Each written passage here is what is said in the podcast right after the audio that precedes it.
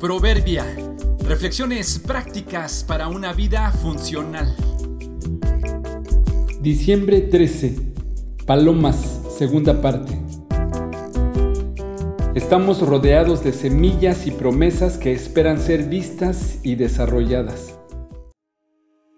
Sentados allí en la banca en la plaza, las palomas se acercaron inmediatamente para ver si les traíamos algo de comer. No estábamos ahí para eso. Comíamos un poco de fruta y se acercaban esperando que algo cayera. Me llamó mucho la atención su estrategia.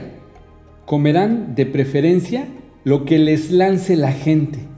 Una vez lanzado, logran ubicarlo y lo persiguen por el piso para comerlo, si acaso es algo que sea de su elección y de un tamaño apropiado.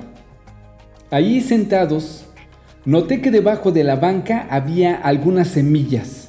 Quizá alguien antes que nosotros las había dejado allí a propósito, o quizá alguien comiendo alguna fruta las tiró sin querer, o tal vez eran parte de lo que alguien que las alimentó tiró al piso por descuido, no lo sé. Pero estaban ahí sin ser comidas. Las tomé en mi mano y las lancé una a una a las palomas y las comieron inmediatamente. Pensé que las palomas habían sido unas ingenuas o miopes al tenerlas ahí frente a sus ojos antes que llegáramos y no las comieron. Tuvo que llegar un desconocido, tomarlas y lanzarlas. Más bien, tuvieron que hacerse visibles, estar en movimiento para que las notaran, las persiguieran y entonces las comieran.